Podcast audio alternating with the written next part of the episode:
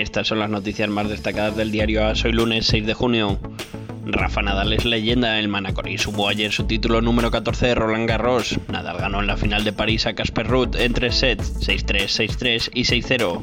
Para mí es increíble jugar aquí, es muy bonito, no sé qué pasará en el futuro, pero voy a seguir luchando, fueron las palabras de Nadal tras el partido. Y lo más destacado del día, la Roja empató en Praga. Presek abrió el marcador y Gaby puso la igualada en el 47, después Kucha adelantó a los suyos e Íñigo Martínez puso el 2-2 en el 89. Y el nombre propio del día es el de Leo Messi. El Sadar vivió el amistoso y la goleada de Argentina-Estonia.